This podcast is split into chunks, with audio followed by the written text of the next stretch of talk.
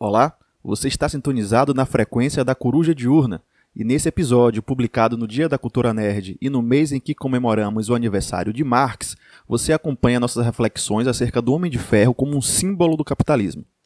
Na nossa conversa com o professor Jairo do podcast Escuta essa História, nós exploramos como o mito do self-made man que sustenta o personagem é fundamental para a manutenção da ideologia liberal e como os gurus tecnológicos como Elon Musk se tornaram heróis parecidos com Tony Stark.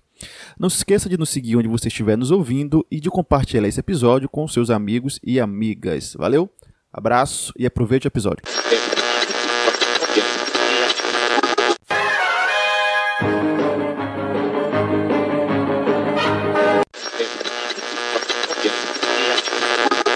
Seja muito bem-vinda, seja muito bem-vindo. Você está na frequência da Coruja Diurna em mais um episódio da série Nerdosofia.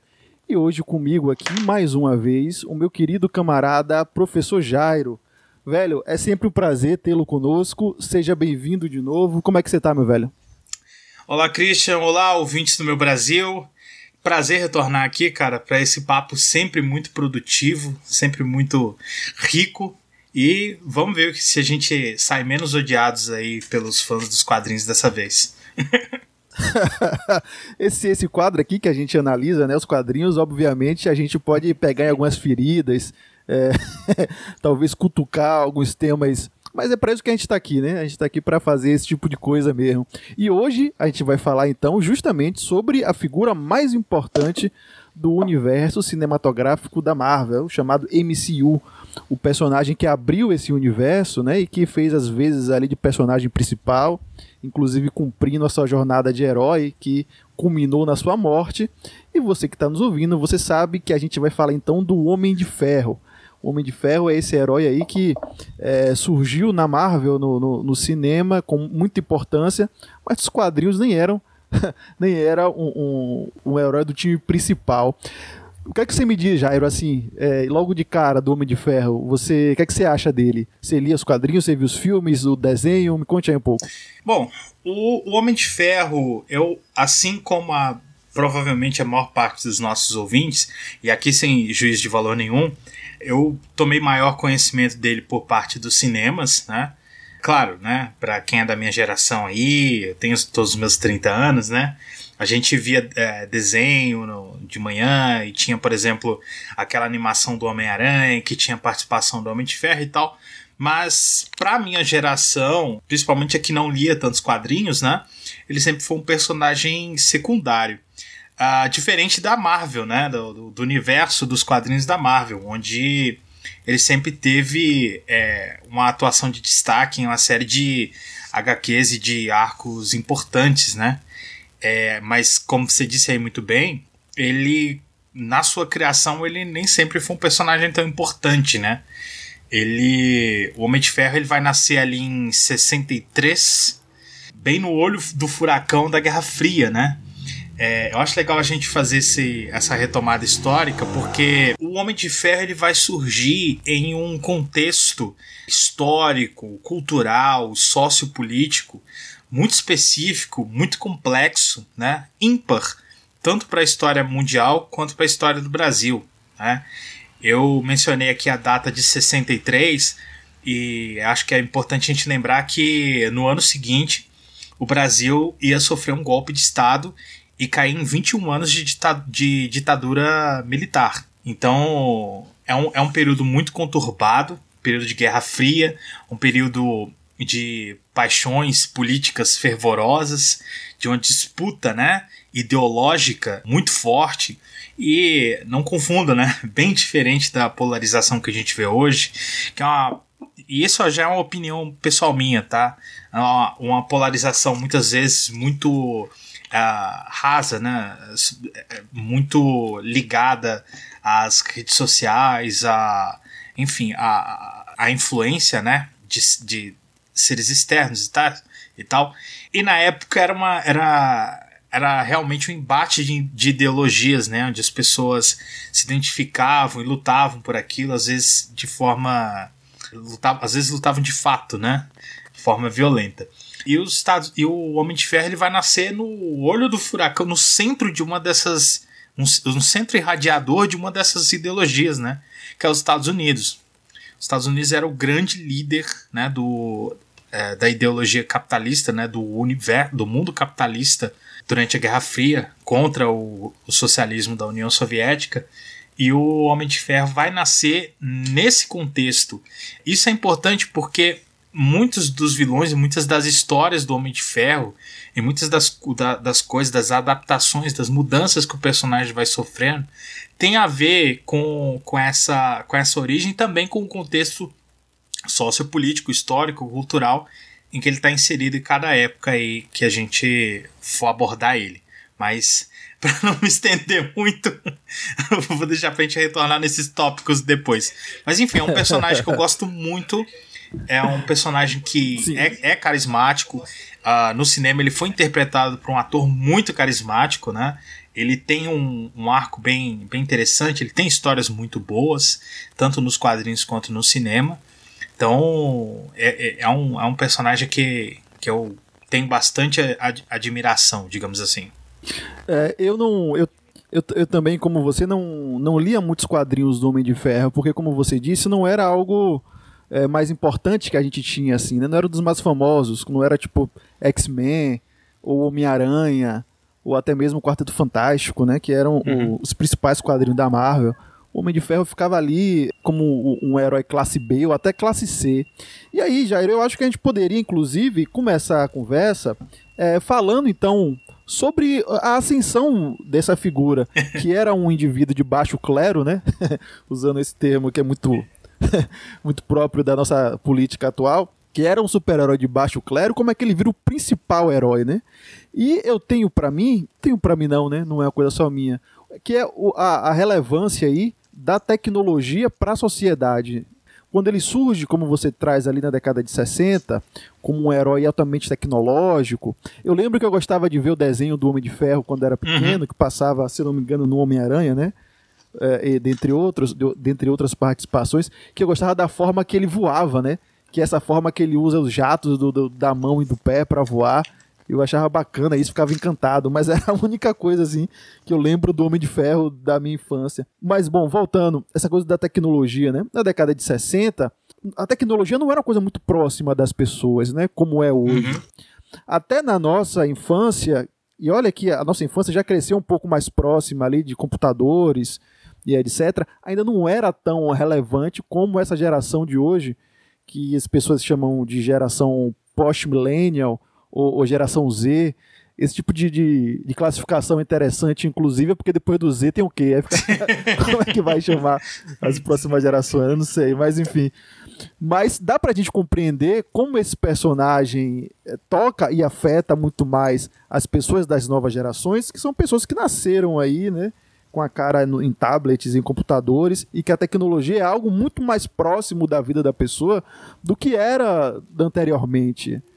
Inclusive, tem uma coisa interessante, bicho, que eu estava pensando hoje, quando preparava esse episódio, me veio à cabeça, como a inteligência, a inteligência, né? A figura do cara inteligente, como é que isso foi representado nos quadrinhos e nos, nas obras de super-herói, inclusive. O que é que a gente tinha a, a, na nossa infância e adolescência de representante de inteligente no, no universo Marvel, no Marvel? Era o, o Hulk, o Bruce Banner, um cientista, né? O Hank Pym, o original Homem-Formiga, também outro cientista. De alguma maneira ali, o. Como é o, aquele mago? Esqueci o nome dele, agora me falhou a memória. É...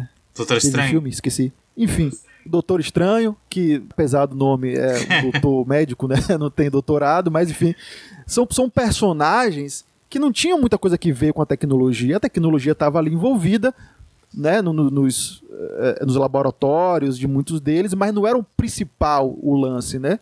O Banner era mais uma espécie de, de, de químico uhum. físico, né? É, o Hank Pym também com a coisa ali da, da, física quântica, etc.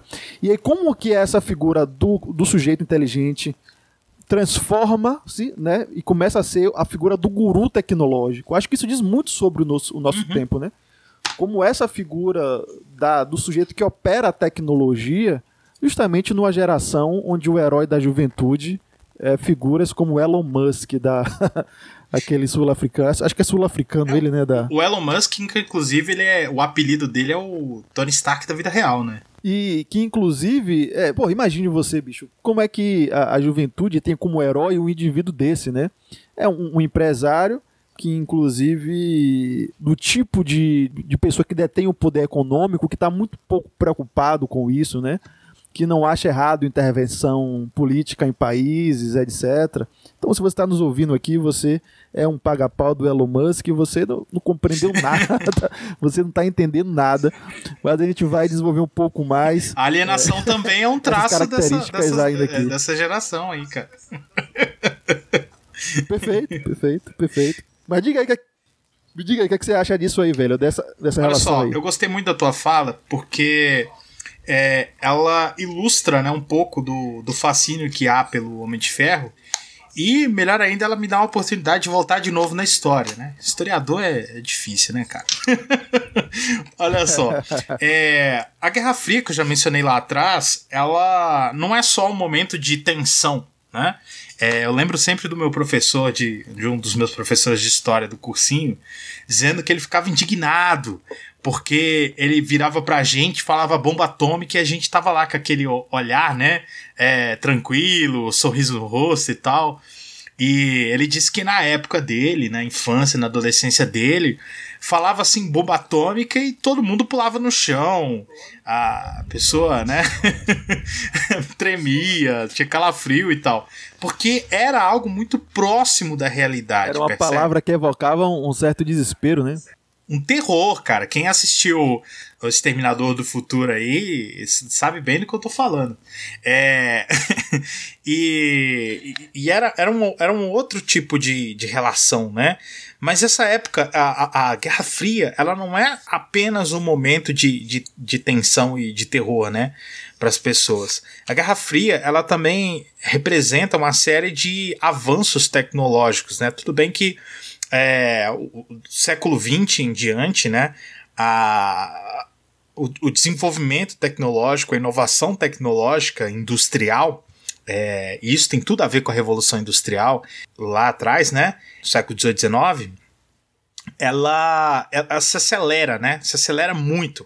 Então a quantidade de, de, de avanços, de inovações, de tecnologias, de gadgets, né? Usando aqui o termo em inglês, é, que vão surgindo hoje, a, a cada dia aumenta em relação ao do dia anterior, percebe? É, você não precisa estudar o assunto para você entender o que eu estou dizendo, não. Basta você comprar um item tecnológico qualquer, uma TV, um celular, uh, enfim. Eu vou dar o exemplo do celular que eu acho que está mais próximo do, do, dos nossos ouvintes, né?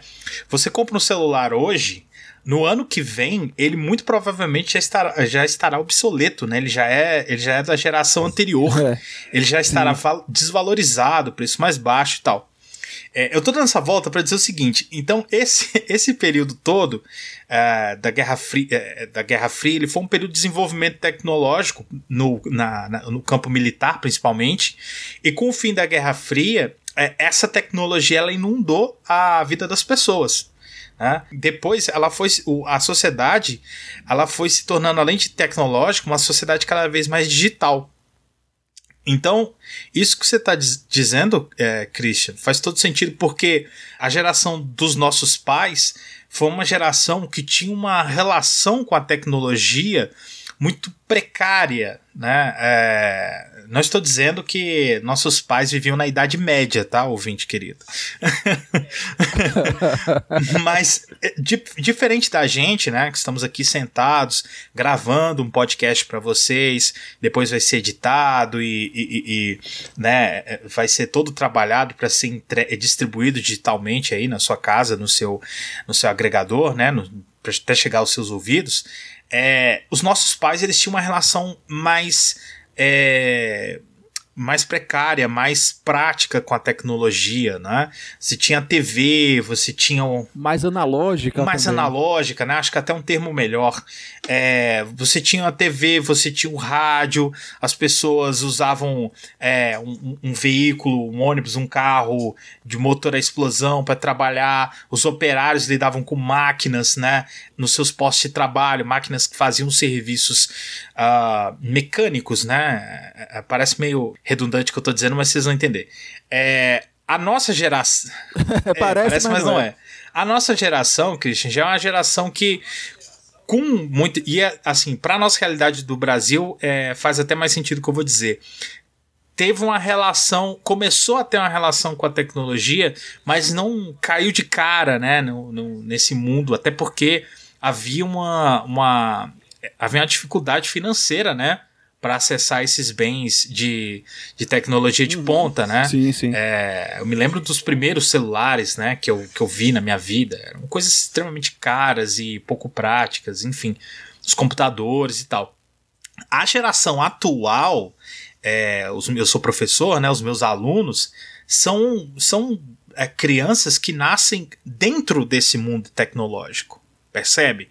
É como uma pessoa do, do, do século XX se imaginar na Idade Média é eles se imaginando no, na, na, nossa época, na, na, tendo a infância que a gente teve, entendeu? Então a criança ela realmente é muito diferente. É muito diferente. Mesmo. A criança ela já sabe. É, é. Eu pego, por exemplo, as crianças que. Né, os, os da minha namorada e tal, as crianças que eu tenho contato. É, a gente, quando pegou TV, celular, essas coisas pela primeira vez, cara, era. demorava um tempo ali para pegar e saber como é que faz e de onde para onde que vai e tal. A criança não, cara. Ela pega, ela já sabe que tem um certo padrão entre o, o, os itens e já, já sabe manusear. A criança sabe manusear tablet, celular, sabe enviar vídeo, mensagem, enfim. eu dei uma volta toda para dizer que é o seguinte: é, esse, esse, esse crescimento do envolvimento da sociedade com a tecnologia, e aqui eu estou me referindo só ao uso doméstico, né? Só a entretenimento, etc. Mas esse envolvimento todo da, da sociedade com a tecnologia ajuda a você popular, popularizar um herói é, cujo o, o, o, seu, o seu atrativo é a tecnologia, né? Afinal, o Tony Stark, né? Ele não é um super-herói com esse é o ponto, correto, com é. superpoderes, né? Não é o Superman, porque a gente, eu particularmente é um herói que eu não gosto, mas quem gosta sabe que ele é um, um sujeito correto, que luta pelo bem, etc, etc. Mas ele é uma espécie de ser mitológico moderno, né? Ele é um ser ina ina inalcançável. E aí eu volto na brincadeira do Christian aqui, do, do Elon Musk. Com aspas gigantescas, brilhantes aqui e piscando em neon, qualquer um pode ser o Elon Musk. Entendeu? é... é, é, essa é a mensagem. Essa é a essa mensagem. é a mensagem. Qualquer um pode ter é, é recursos o suficiente para desenvolver uma, um, um equipamento, né? Que o permita lutar contra o crime, que o permita ser um super-herói, que o permita voar. Todo mundo que acompanhou o Superman queria voar. E o Tony Stark, ele consegue voar sem ter que ter chegado à Terra através de uma nave espacial, percebe? Sem ter que ter passado por um acidente, é, entre aspas aqui, né? Sem ter que ter passado por um acidente com raios gama ou com energia cósmica, etc. Então, tudo isso casa, né? É o sujeito que fez o, pro, que fez o seu poder através do seu próprio trabalho, né? O cara construiu o seu próprio poder. Essa é a mitologia, Essa é a mitologia. Né, que constitui esse personagem. É, porque você pensar lá nos anos 60, né? Você deu o exemplo exemplo de quando você assistia lá o Homem de Ferro, né? E você achava bacana que ele soltava lá energia pelas mãos e voava, etc. É, nos anos 60, não que nós sejamos dos anos 60, tá, ouvintes? Tô só dando um exemplo aqui. Nos anos 60, isso parecia uma coisa inimaginável. Mas hoje, você é, é, completamente plausível com a pessoa se viste uma roupa que tenha propulsores, que voe, que tenha armamentos, entendeu? Até porque esse tipo de tecnologia existe. E exatamente, você já vê vídeos na internet de coisa parecida com isso, né? Então isso já realmente não é, é uma coisa que está é, é, só no reino da fantasia. Eu gostaria até de trazer aqui um outro super-herói que ajuda a gente a entender esse fascínio pelo Homem de Ferro, que é o Homem-Aranha, que inclusive é, tem suas histórias muito relacionadas com o Homem de Ferro. Por que, que a gente é, é, é, se relacionava tão bem com o Homem-Aranha? Por que, que a gente desenvolvia um fascínio, né, um, um carinho tão grande pelo Homem-Aranha, né? É, ele, inclusive, é o meu super-herói favorito. Porque o Homem-Aranha dos quadrinhos e do, dos desenhos, dos filmes, etc., era um cara normal, um adolescente, né? A gente também conhecia os homem, o Homem-Aranha. Um estudante, era alguém como a gente. Era né? alguém como a gente, que tinha problemas como a gente. Não era rico, não era um milionário. Uhum. É, que, tinha, era apaixonado por uma menina da escola e tinha que ajudar a pagar as contas e tinha que ir pra escola e tinha que tirar notas altas e tal, não sei o quê. E ele lidava com todos os problemas enquanto ele combatia o crime. Então a gente se via ali, né? Então acho que esse é um ponto já para a gente entender esse, esse, essa popularidade do herói, né? A gente conseguir se enxergar nesse herói. É, só uma, uma, última digressão, que a gente, no episódio, no outro episódio que a gente conversou, a gente falou sobre o Batman, né? O ouvinte deve estar tá ouvindo aí, deve estar tá pensando, poxa, mas o Batman também é só um cara que usa uma série de gadgets, né? De, de, de armamentos e tal.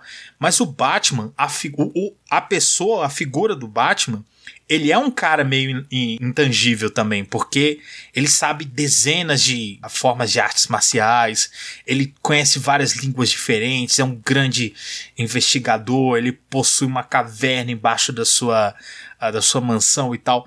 Então é muito mais complicado do que o cara que desenvolve uma armadura, veste e sai combatendo crime, percebe? Você me desculpa se eu estendi muito, porque eu empolguei. é, mas eu acho que tem que ver também, tem uma relação da, da ascensão do Batman que tem a ver com a ascensão do Homem de Ferro, né? Sobretudo pelo fato de que o Homem de Ferro ele surge como uma aposta para ser esse primeiro filme para abrir o universo cinematográfico da Marvel, depois do sucesso da trilogia do Christopher Nolan do Batman, né? Que uhum. é um herói que, em que pese, tem essas características que você trouxe aí de, é, é, de outras técnicas que não só o uso da tecnologia. É um sujeito, sobretudo esse Batman do Christopher Nolan, que estava muito ligado também nos gadgets, né? A tecnologia. Tanto é que tem lá, acho que é o terceiro filme, né? Que ele hackeia o celular de todo mundo. Então tem essa coisa com com, com esse tipo de herói, né, que usa que tá ali que não é que não tá ali com poderes mágicos ou que não veio de outro planeta, mas que tá lidando com as coisas que todo mundo tá, tá lidando, né, com o celular, com as tecnologias que são que estão aí que a gente está vendo, né? uhum. né?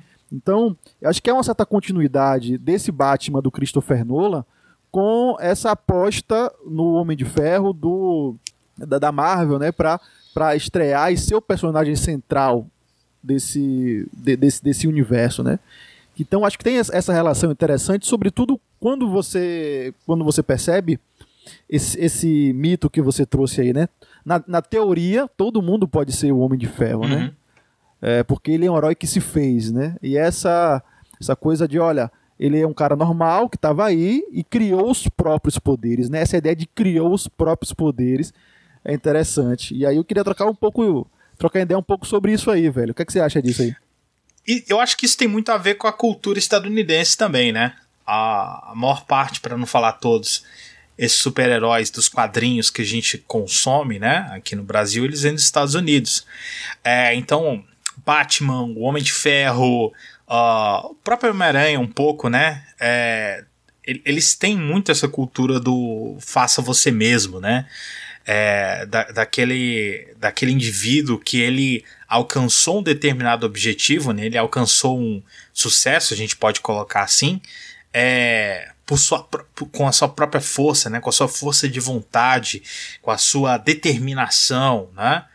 É, isso torna o personagem mais palatável para a sociedade capitalista do século XXI, porque é uma sociedade que ela cresceu é, com essa mitologia ao redor de si. A gente até, é, até brinquei com o Christian agora há pouco, né? É, que a alienação também é uma característica das novas gerações. É uma brincadeira, obviamente, isso não é totalmente verdade, também não é totalmente mentira, mas, mas o fato, fato é que nós somos criados, é, embalados por uma série de mitologias e que a gente acaba acreditando na realidade, né? É, às vezes a gente consegue é, sair um pouco desse turbilhão é, de ideologias e de, e de, enfim, de maluquices ideológicas e de mitos modernos, né? E, a gente consegue desenvolver um senso crítico, né? Um, é, que nos permite olhar além. Mas essa, é, essas essas ideias, né, elas pegam a maioria das pessoas. Então, essa ideia de que você consegue chegar ou fazer o que você quiser, né? Sozinho, é, independente de onde você sair, né? Independente da sua origem, é, isso em termos históricos, sociológicos, né? Filosóficos, acho que o, o Christian, você consegue né, falar melhor sobre isso, Christian. Mas é, isso não tem um, um lastro na realidade, não é? É, se você pegar, por exemplo, a lista dos milionários, dos bilionários da Forbes, você vai ver que a maior parte deles é, são filhos de, de industriais, de milionários, etc. Então, assim, você partir, né? As pessoas, elas não partem, né? Imaginando essa metáfora da corrida, elas não partem do mesmo lugar, jamais elas não partem do mesmo lugar e elas não partem da mesma condição. Porque todas as pessoas, é, nós somos seres sociais, culturais, né? As nossas vivências, os nossos gostos, as nossas o conjunto de habilidades que a gente carrega, é, as nossas ideologias, nossa religião, nossa forma de ver o mundo, ela é extremamente influenciada pela nossa criação, pelos nossos, é, é, pelos nossos padrões, pelos nossos, pelas nossas influências durante a nossa formação. Né? É, não estou dizendo que elas são 100% determinantes, né? não, não seria determinista a esse ponto, mas é, elas influenciam de onde a gente vem e para onde a gente vai, percebe? Ah, então o Jairo foi lá no Coruja de Una falar que se eu for pobre eu nunca vou ser rico. Não é isso. não é isso. O que acontece é que são vários fatores, né? Que determinam a, a, o nosso local na sociedade, né? Então, o, uma pessoa que tem acesso a que falando em termos de educação, que é algo um pouco mais próximo de mim, o, o, indivíduo que ele cresce com a boa alimentação, sem problemas é, familiares graves, né, alcoolismo, a violência doméstica, o indivíduo que ele tem um acesso a um capital financeiro, né, a recursos, é, eu não diria abundantes, mas é, confortáveis, né? Ele tem um bom é, capital cultural, ele tem acesso a ensino de línguas, a, é, a, a, a ginástica, uhum. karatê, cultura em geral, cultura em geral, enfim. É, esse indivíduo ele, ele já sai, né, com a vantagem é, nessa corrida. Essa metáfora é ruim, mas é a, a melhor que eu estou encontrando no momento. É, ele já sai com vantagem, né? Não, é, dá para entender, sim. E normalmente é, esses indivíduos estão inseridos numa num, num círculo social que proporcionou todos esses uh, todos esses capitais, digamos assim, né, na linguagem bem Bourdieu, Bourdieu aqui, é, todos esses capitais para ele são indivíduos que possuem essa é, é, todos esses recursos, né? Esse círculo social. E esse círculo social vai acolher esse indivíduo depois da sua formação. Percebe?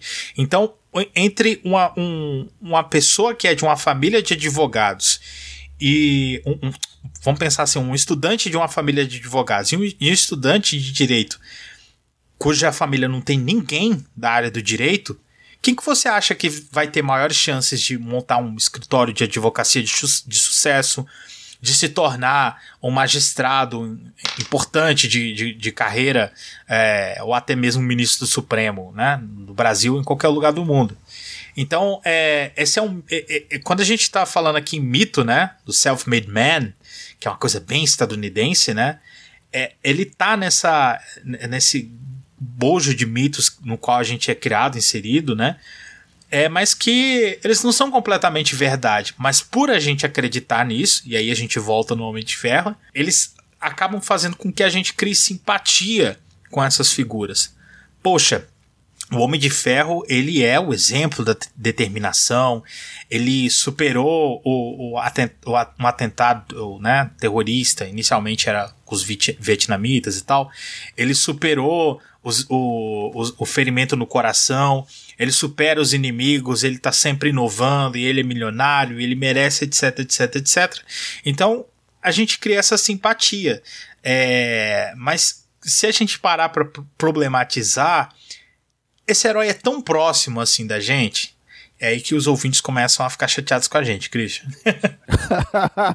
não, mas, é, mas eu acho que se for o caso de ficar, a gente não pode fazer nada. Mas essa, essa análise que você está tá trazendo é justamente é, extremamente importante para a gente pensar, é, ou, ou, seja, né, usar a cultura pop para a gente pensar esses mitos que nos constituem, né, que nos fazem que ou seja, o, o, mito que constitui a obra do Homem de Ferro também nos constitui enquanto pessoa, uhum. né?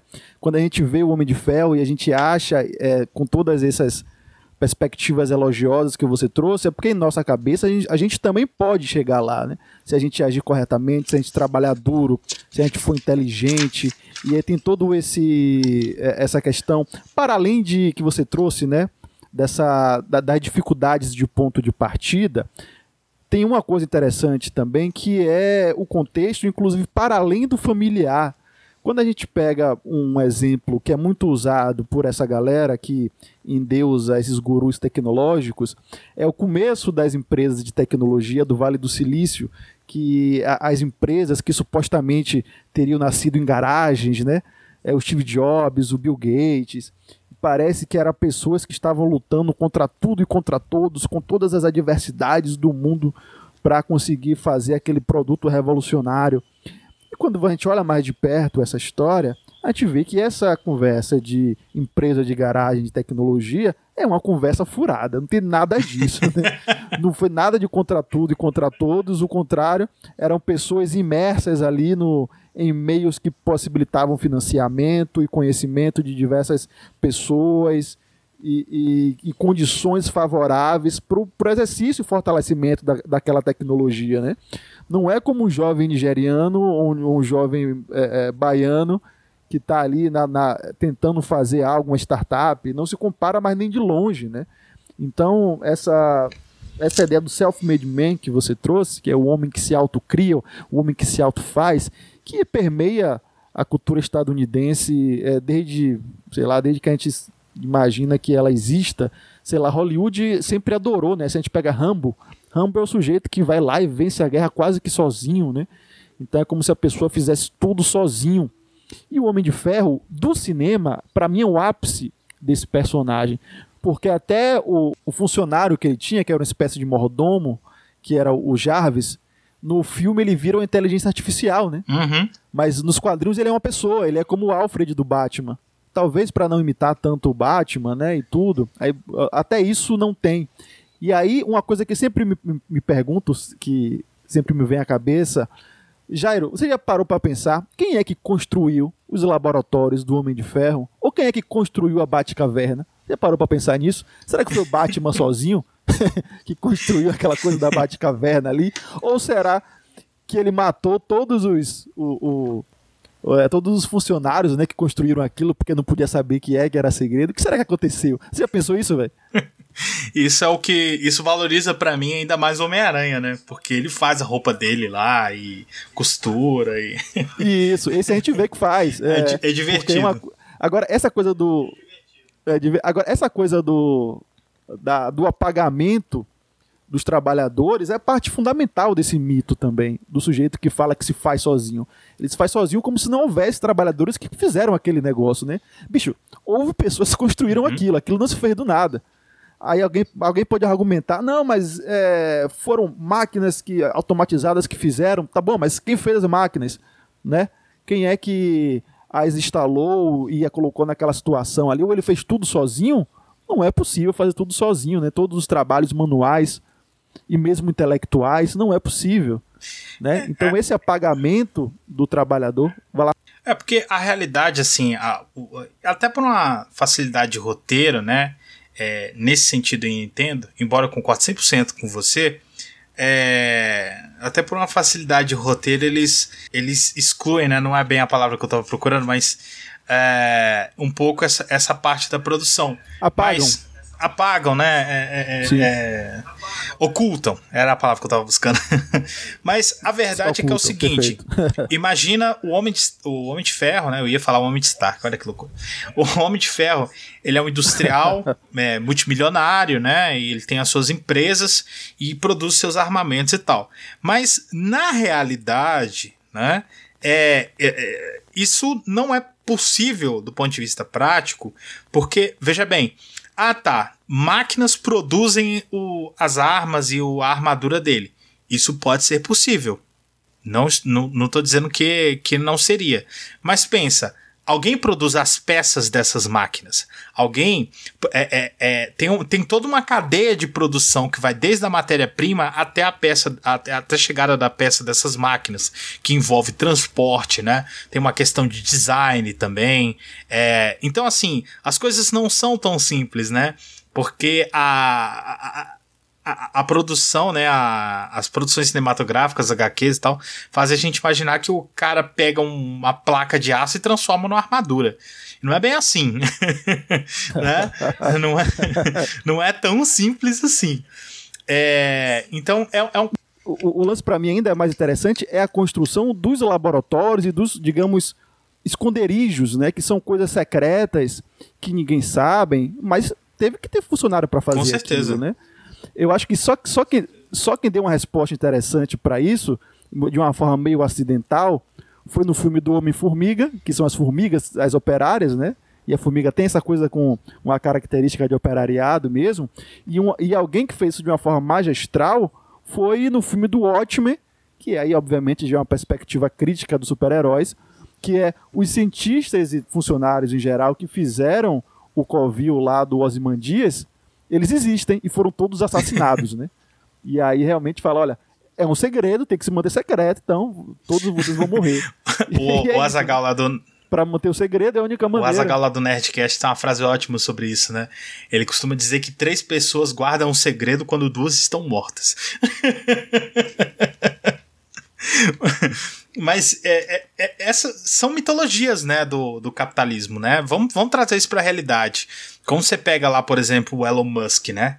Ah, o Elon Musk é um gênio, a Tesla é incrível, é, a SpaceX faz um foguete que ele vai para fora de órbita e ele volta e pousa, né? Uma coisa que era inimaginável antes e tal. Beleza. Mas o Elon Musk ele não faz isso sozinho, né? Ele tem uma série de, de projetistas, de cientistas físicos, matemáticos, ele tem toda uma cadeia de, de produção com operários, com supervisores desses operários, tem todo um mercado é, adjacente, né? Que, que gera as necessidades, é, é, é, as necessidades da, da, desse funcionalismo dele. Tem todo um aparato do mercado financeiro, né? Afinal, as empresas dele. Posso estar falando alguma bobagem aí, depois vocês me corrijam. Mas, a, a, se não me engano, as empresas do Elon Musk são de capital aberto. Então, tem um mercado financeiro que ajuda a, a injetar né, é, é capital nesse, é, nesse empreendimento. E você falou uma coisa interessante aí, é, Christian, sobre a questão né, de, de, das pessoas fazerem sozinhas e tal. E eu, eu queria mencionar, inclusive, a questão do Estado, né? Porque o Brasil, é, especialmente falando, é, é muito bombardeado por, essa, por essas ideologias neoliberais, né, liberais de Araque, afim, de que o Estado ele tem que ser cada vez mais mínimo, né, cada vez mais inexistente, é, porque a iniciativa privada, especialmente o capital estrangeiro, etc., elas vão fazer, vão proporcionar o desenvolvimento. Você falou, por exemplo, aí das empresas de garagem, né? Que elas surgem, é, elas praticamente têm uma geração espontânea ali, né? é, mas, olha, no mundo real, amiguinhos, um momento de destruir as ilusões das pessoas, né? No mundo real isso não acontece. E eu vou dar uma palavra é, para você pensar aí do outro lado se não faz sentido. Você conhece a palavra lobby? Porque, veja bem, se a iniciativa, só, um, só uma pequena provocação aqui, né? Se a iniciativa privada, se o capital né, privado fosse único e suficiente, é, o, o, o, único necessário e sufici suficiente para levar o desenvolvimento de um país, né? Lobby não seria necessário. Você concorda comigo? Não haveria necessidade de lobby. A, a, o que se vende aqui, né, na, na mídia e tal, que a, os defensores dessa ideologia vendem é que esses lobistas, né, eles atuam para impedir que o Estado atrapalhe. Mas quando a gente vai pegar os dados, os valores, etc., não é bem assim. O que acontece é que eles buscam, você até mencionou muito bem aí, uh, financiamento, incentivos fiscais, é, estrutura, percebe? É, então, não existe esse, esse desenvolvimento é, de graça, né? Do nada, né? É, mais uma provocação aí para os nossos ouvintes. Para que, que você paga imposto? Isso é uma pergunta interessante, né? Eu tenho certeza que se o seu cada, cada ouvinte seu, Christian, te escrever respondendo essa minha pergunta, é, nós vamos ter re, tantas respostas quanto ouvintes. Você concorda comigo? tá lançado o desafio aí. Você que está nos ouvindo aí, nos procura nas redes sociais, a Coruja Diurna, e responda essa pergunta com o sorteio que você vai ganhar nada. Mas responda a pergunta. Porque o, o, o, que acontece é o seguinte: você está pagando impostos, é, eu diria que por duas razões, né? É, primeiro, lá no surgimento do Estado, né? Você delegou poderes, né, o monopólio da violência, enfim, delegou poderes para uma instituição, para um, uma criação, né? Hobbes diria que para um monstro, um leviatã, é, para que esse, essa institua instituição ela zele pela sua comunidade, né? Pela comunidade que sustenta aquele estado. Então, esse estado ele precisa ser mantido, percebe? Polícia, tribunais, etc, etc, etc. É, hospitais, escolas, enfim. Mas você paga o, o, você paga os impostos também, e essa é uma visão interessante. É, você paga impostos para pagar, ressarcir o Estado pelo investimento que o Estado faz em você. Aí vamos pensar que a pessoa vai escrever vai dizer o seguinte: Ora, Jairo, o que você está falando é uma tremenda de uma bobagem. Eu nunca recebi investimento nenhum do Estado. Eu não recebo Bolsa Família, eu não recebo nenhum programa de assistência social, eu pago todas as minhas contas. É, eu vou em, eu, eu sempre estudei escola particular, sempre fui em hospital particular. Como que o Estado investe em mim? É uma pergunta interessante. E você tem todo o direito né, de, de ter esse questionamento. Mas perceba, foi você que construiu a rua da sua casa?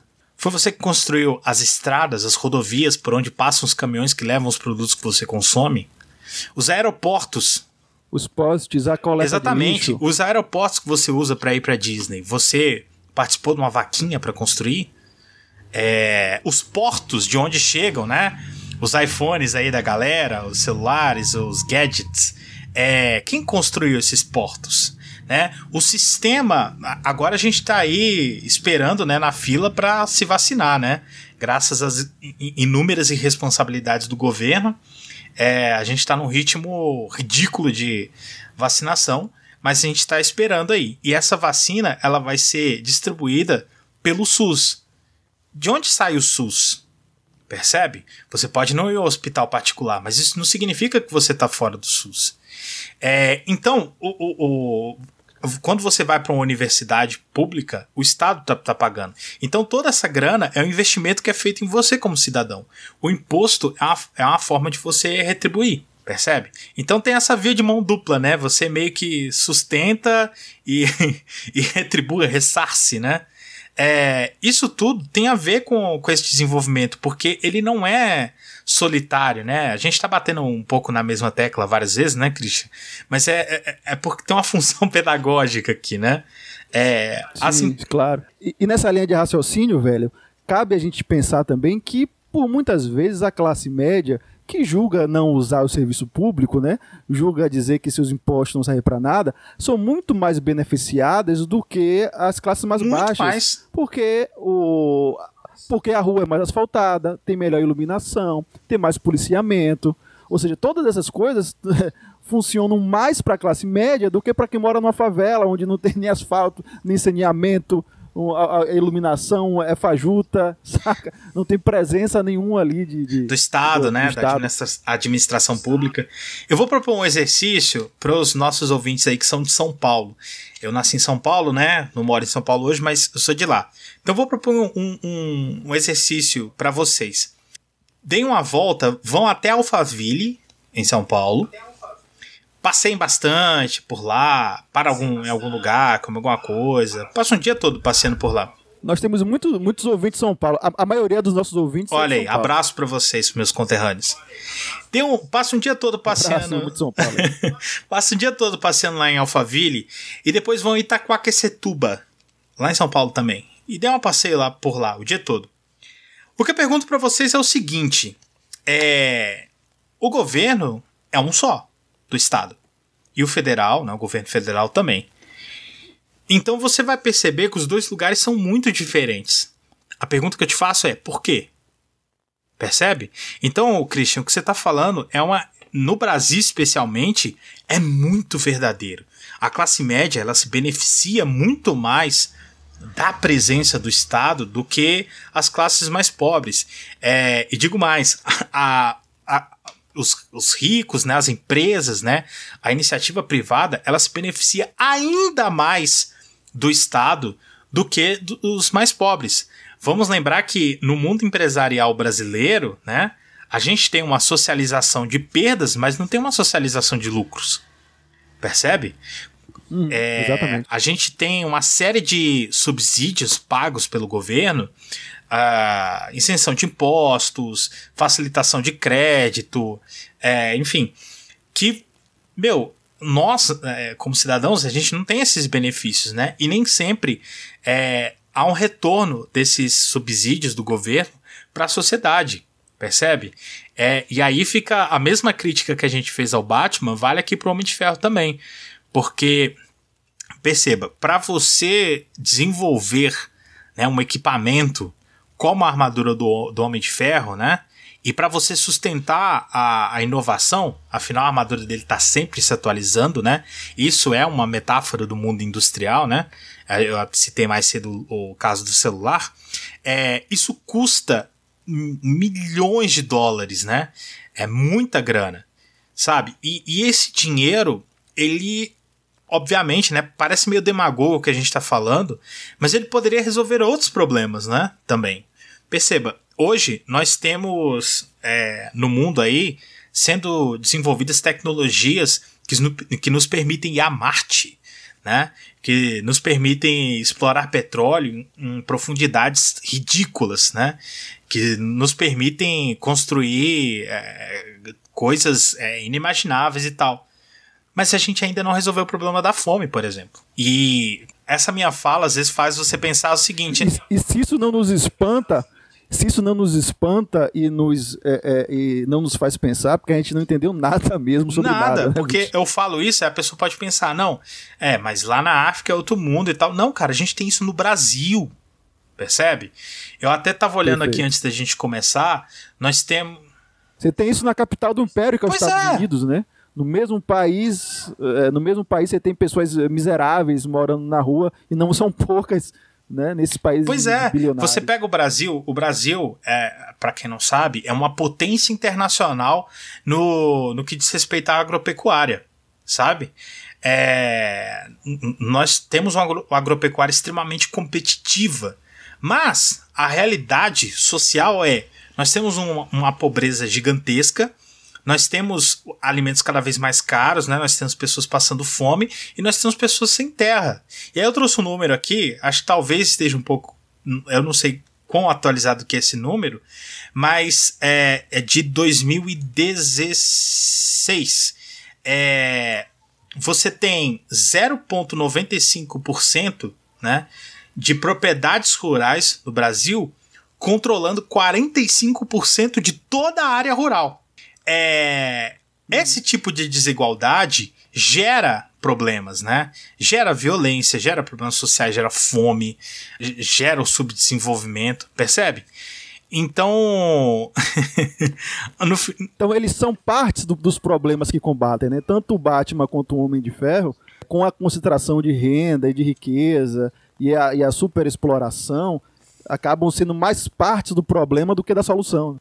Exatamente, porque você pega o Homem de Ferro, por exemplo, dos cinemas, né? Que acho que está mais próximo aí dos ouvintes mais jovens. É, o Homem de Ferro ele começa nos cinemas como um, um fornecedor de armas para o governo. Olha aí o governo novamente, né? É, e aí depois ele se arrepende e tal, porque, veja, no, apesar dos problemas que tem nos Estados Unidos com armas, né? As armas provenientes dos Estados Unidos provocam a, a guerra e destruição em massa em várias outras partes do mundo, né? É, são pessoas que convivem com tiroteios e com extermínios diariamente. Então o Homem de Ferro no cinema ele desiste né, de, de, das armas e se dedica à, tecno, a, a, a, produção de energia, né, energia renovável e tal. Aí a pergunta que eu te faço é: para que essa energia? Né? E, e, e, e, pensa com um pouco mais de profundidade sobre essa pergunta, né? Não venham me responder aqui para carregar o celular, não, por favor. Mas pensa com um pouco mais de profundidade nessa pergunta. Para que toda essa energia? Percebe? Então, no final, Christian, a gente infelizmente chega à mesma conclusão que a gente chegou lá, né? Conclusão que você disse aí muito bem. Eles são parte do problema que eles tentam solucionar. Ô Jairo, aí o, o ouvinte mais atento já compreendeu que essa sua pergunta de que para que tanta energia responde uma outra questão que, que, que você trouxe mais cedo, que é a obsolescência programada de vários equipamentos uhum. que a gente compra, né? Então, a gente precisa produzir muito, mas para que a gente precisa produzir muito? Para suprir a necessidade de todos? Não. A gente precisa produzir muito para vender muito, para fazer mais lixo, para que a gente troque de celular todo ano, de televisão todo ano. É para isso que a gente precisa produzir. É para isso tanta energia, né? A gente não precisa de tanta energia para é, satisfazer as necessidades de todas as pessoas do mundo, para acabar com a fome, acabar a miséria, acabar a desigualdade, não. Mais energia é feita para que a gente possa produzir mais celular, para que os celulares se tornem obsoletos mais cedo e a gente compre outros. E Eu acho que a parte mais perversa desse seu raciocínio, Christian, não é só a, a produção excessiva, né? A, a, cultura materialista, consumista, né? Que inclusive é a, uma das grandes patrocinadoras da violência, especialmente no Brasil, né? Afinal, é, a, mídia, né? A, propaganda, enfim, a cultura, ela te, te é, mostra um padrão de consumo que a maior parte da população não consegue. Não, é, inatingível, inatingível não consegue Perfeito. sustentar. É, e essa não é nem a, maior, a parte mais perversa, porque toda essa produção que cresce a cada ano, né? Quando a gente olha nos jornais o, o, o, os números sobre economia, a gente sempre fala de crescimento, crescimento do PIB, crescimento de zero tantos por cento, 1%, etc, etc. Sempre crescimento, sempre mais, né? É, essa produção toda, o objetivo dela não é suprir cada vez mais a população, mas ao contrário, suprir mercados, né? É, atingir mercados consumidores para que esses cons mercados consumidores consumam esses produtos gerando um lucro e este lucro ele passa, passa longe das classes trabalhadoras, que são aquelas que produzem de fato essas mercadorias né, que chegam até essas pessoas. Hoje, no mundo globalizado, é, no, no, no capitalismo financeiro de hoje, todo esse lucro da produção de quem trabalha, né, de fato, da riqueza real, né? Porque o, o, os valores que a gente vê na bolsa, eles não existem, né? A gente está falando aqui de riqueza real. É, elas vão para o mercado financeiro, vão para acionistas, né? É, e são uma minoria insignificante da, da população mundial. Então o que, que acontece? Concentração de renda, concentração de riqueza, de dinheiro. Percebe? Porque a riqueza, diferentemente do, do dinheiro, né, que é uma, a, a ficção, né, é, não estou dizendo que o dinheiro que está na sua carteira aí, você que está nos ouvindo, não existe. O que eu estou querendo dizer é que o dinheiro não passa de papel, né, ele tem um, ele tem um, um significado que nós atribuímos a ele. É, isso é infinito, entendeu? Se o Estado quiser produzir mais dinheiro, ele produz, inclusive ele produz todo ano, né? É, mas a riqueza, ela é limitada. É, a riqueza, você tem, tem, uma, tem uma metáfora que eu gosto muito, que é a do parquinho de areia, né? É, a riqueza é um parquinho, é um parquinhozinho de areia. Sim, sim. Se você tira de um. Quem fala muito isso é aquele economista. É... Qual é o nome dele? Esqueci agora. Eduardo Moreira. Eduardo Moreira, é isso. É, se você tira de um ponto, ela vai se acumular em outro, percebe? É, e aquele outro ponto não vai brotar mais areia de lá, entendeu? Então isso vale para tudo, vale para os alimentos, para os produtos, etc. Mas principalmente para a riqueza que é produzida pelos trabalhadores, essa riqueza não retorna, percebe? Não estou dizendo aqui que todos os empresários têm que abrir mão de tudo que tem e dividir com todos, e não é isso que eu estou pregando aqui, entendeu? Mas eu só estou jogando. O problema é de estrutura, na verdade, que a gente está acusando, na verdade, a lógica do funcionamento, né? É, não é nenhuma questão de, de, de, dos empresários ou das pessoas. É. É... Agora, o que a gente está tentando fazer aqui na realidade é só lançar algumas provocações para que o nosso ouvinte consiga olhar né, para a realidade que, que o cerca com outras lentes, né? Isso. Um pouco mais críticas. Agora, voltando para essa coisa da relação do Estado que você trouxe, Jairo, me veio à mente um vídeo da, daquele canal Meteoro Brasil, onde eles contam a história do iPhone e, e, e desvendam como, na verdade, o iPhone é um produto estatal. E aí eu gosto disso, dessas afirmações que já, já choca, já chama a atenção, né? e que é o que a gente sabe, que é um reflexo muito grande, que você já trouxe mais cedo, Jairo. Como as guerras têm essa influência na criação de tecnologias, então, obviamente, tudo que a gente entende de inovação surge no meio estatal, sobretudo nessa relação com as guerras. E as tecnologias, é, elas têm, são baseadas, elas têm como base é, os estudos científicos que estão ali na base da ciência, que não tem, digamos, que a, a, iniciativa privada não tem interesse muitas vezes em investir. Em quem investe são, são os países, os estados, né? Por, por diversos motivos.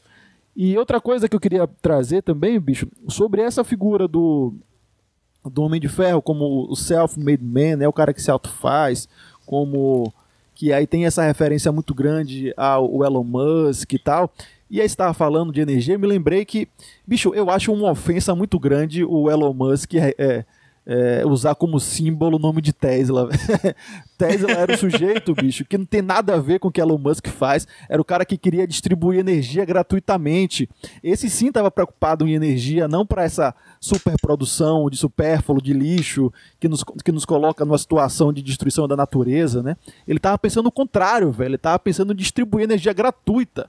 Era, era outra preocupação uhum. que não tem nada a ver com o que, o, que Elon Musk está fazendo, era outra. E eu fico meio ofendido com isso. O cara pega. Porque é, eles querem, esses gurus da tecnologia, querem se revestir com aura né, de, de, de, de pessoas que estão à frente ao seu tempo, visionárias, mas ao mesmo tempo preocupadas. E aí no final do, dos Vingadores, o Tony Stark vai para uma cabana, né? Olha que coisa bonita, idílica Olha como ele é um, um pai de família que está vivendo ali, sem a pessoa perceber que o que sustentou aquela vida idílica dele foi justamente a exploração de todos os trabalhadores. E quando a gente pensa, por exemplo, a questão da energia, né, a preocupação em fazer energia, se a gente segue a linha de raciocínio que você trouxe, a energia é para produzir mais. Para produzir mais, quem é que vai ganhar? Os próprios empresários, ou seja, ele próprio. Então, o investimento uhum. em tecnologia não era como Tesla queria fazer. Era um investimento para, na verdade, aumentar o seu próprio poder econômico, político, bélico e todas essas coisas que estão interligadas, né? E aí me veio à cabeça também, é, Jairo, essa coisa de que essa figura do cara que se auto-faz, né, que a gente trouxe aqui, que se autoconstrói, na verdade, isso está tão presente no capitalismo que, na verdade, está desde sua origem. Marx, quando analisou o surgimento do capitalismo, veja bem, Marx está no século XIX, analisando o surgimento do capitalismo, e logo na primeira parte do livro 1 do Capital, ele já fala sobre essa figura que ele chama de é, Robsonada. Robsonada é uma referência a Robson Crusoe. Robson Crusoe, para quem não conhece, é uma história, é um romance de Daniel Defoe, que conta a história de um sujeito que, um náufrago que chega numa ilha, e faz ali naquela ilha tudo sozinho, né? Ele é, essa história de que ele faz tudo sozinho na ilha, ele é capaz de fazer tudo sozinho, não tão sozinho que tem um outro indivíduo que ele acha que é um habitante da ilha, chamado justamente de Sexta-feira, E aí, você que está nos ouvindo e que viu os filmes da Marvel, esse nome Sexta-feira deve te lembrar alguma coisa, que é justamente o nome da segunda inteligência artificial que o, que o Tony Stark produz. E não por acaso chama Sexta-feira, né? Porque o Tony Stark vê a si mesmo como um, um Robinson Crusoe que faz sozinho e que Marx já apontava lá no carro. Olha que louco, Marx já apontava, ou seja, a gente pode fazer uma relação que Marx já falava sobre Tony Stark. É, é, é bom lembrar, o, o Christian, que o Marx estava fazendo essas análises no século XIX, sem acesso aos dados globalizados que a gente tem, Perfeito. atualizados todo dia, cara. Olha, ó, Marx era foda, cara. e aí, bicho, e essa cultura que tá lá desde o século XIX, do, do sujeito que acha que se auto-faz e cria esse mito. E esse mito é importante por quê? Porque as pessoas olham aquilo e pensam, olha, eu posso fazer também. E aí meio que se resignam. Né? Não, a gente não quer diminuir a desigualdade, porque eu acho que eu vou ser tão rico quanto o Elon Musk. é o que cria que... o fenômeno do pobre de direita, né? exatamente. é o que é, é um dos pilares, né, desse desse fenômeno do pobre de direita, sem sombra, sem sombra de dúvida. é, bom, velho, o nosso tempo está se aproximando do fim. O que mais você gostaria de falar? Me conte aí. Bom, é, cara, o, o, eu acho que esse é um, esse é um resumo, né, do que a gente trouxe sobre a, a, a, forma como a economia funciona, a, a forma como a relação, né, muitas vezes promíscua entre o, o capital financeiro, o capital financeiro, o capital privado e a, o Estado, né, é, e o mito do self-made man e o junto aí com o Homem de Ferro, né, sendo uma uma, uma, uma metáfora, né, uma caricatura do capitalismo como um todo, né, afinal ele representa o, o, o, o, mito do sonho americano, do self-made man, do, da inovação, né? Da produção é, em massa. É, enfim, eu acho que tudo isso re resume um pouco, né? Toda essa, essa nossa conversa. Eu espero ter trazido provocações o suficiente para gerar algumas dores de cabeça, para fazer com que algumas pessoas consigam, né, é, questionar um pouco a sua realidade, né, questionar um pouco a, as mitologias, né, as, é, as ideias que às vezes a gente toma como reais, né, como dogmáticas. Isso é uma coisa que eu gosto muito na filosofia, né? É, o dogma, ele é aquela coisa que você não discute, né? Você acredita e é aquilo e acabou. Percebe? E a, a, filosofia, a ciência, né, que surgiu da filosofia, ela mostra que as coisas não são assim, né? As coisas são questionáveis, as coisas são debatíveis. Isso, é, isso não tira o valor das coisas, percebe? Mas faz com que a gente possa pensar nelas e levar a, a, a, é, a, a outras coisas, né? levar a outros raciocínios, é, melhores, mais interessantes, né? Exatamente. Então, e eu acho, eu, eu, eu acho que isso, na verdade, só engrandece a obra né, do, do Homem de Ferro e dos quadrinhos. Fazer esse tipo de reflexão, na verdade, é colocá-los num, num, patamar assim de, olha, a gente está analisando com seriedade aqui e está né, extraindo aí um, um, uhum. um, conteúdo interessante. Agora, se a pessoa que está ouvindo está ofendido porque a gente né, feriu o brilho do herói preferido, eu não posso fazer nada. e a gente vai continuar fazendo isso. de novo, né, cara? ah, não, velho, de novo esses caras falando dos super-heróis. Não é possível, cara. tem muito, tem muito, tem muito, sim. Velho, é... Eu quero falar agora para você que está nos ouvindo aí. aí, o que, é que você está achando desse projeto? Está gostando? Mande, se você, para além desse é, da, das ofensas que fazemos, as divindades dos quadrinhos, é que você achou Quer que a gente fale sobre algum herói específico, algum conteúdo? Manda pra gente, nos procura nas redes sociais aí, a Coruja de Jurna, vamos trocar uma ideia. Diga aí o que, é que você quer ouvir, que a gente troca essa ideia aqui, sempre com convidados muito especiais, com o meu querido amigo professor Jairo. E aproveitando, meu velho, dá a sua palavra final aí, dá o seu abraço, o seu salve, fique à vontade. Christian, eu queria te agradecer de novo, cara, o convite. É sempre um prazer enorme estar aqui conversando contigo. É sempre um papo é, muito enriquecedor, né? acho que não só para os nossos ouvintes, mas para mim também, uma oportunidade de rever leituras, rever conceitos e é, procurar entender melhor as coisas. Eu acho que para os ouvintes é, também é, é uma possibilidade, né, de rever seus conceitos, de, procura, de gerar né, a curiosidade. É, e eu queria te parabenizar pelo teu podcast. Ou, acho que eu já te falei isso em off, mas eu gosto muito da proposta do teu podcast. É, eu acho que a gente precisa, precisa disso. E agradecendo o convite, cara, eu queria deixar aqui o, o convite para o meu podcast também, que é o Escuta Essa História podcast né, sobre história, sou professor de história. É, tá aí nas principais plataformas, Google Podcasts, Spotify, Deezer, Castbox, enfim. É, lá no Instagram tá como arroba escuta essa história podcast. Vai, é, vai lá, me manda mensagem. Se você tiver ficado chateado aqui pelo que eu falei com o Homem de Ferro, vai lá, a gente bate um papo. eu, eu tô também toda semana lá no Gafes de Verdade lá com os meus queridos companheiros lá, o Heitor, o Thiago e a Amanda. Então, lá no, no Instagram também, arroba gafes de verdade. E é isso, cara, obrigado mais uma vez. Espero que a gente tenha colocado muitas pulgas aí atrás de muitas orelhas. Foi um prazer. Valeu, eu que agradeço de novo e sempre bem-vindo, meu velho. E você que está nos ouvindo até agora, parabéns por nos ouvir até agora. Você com certeza é uma pessoa mais inteligente. Nos vemos na próxima. Abraço e até mais.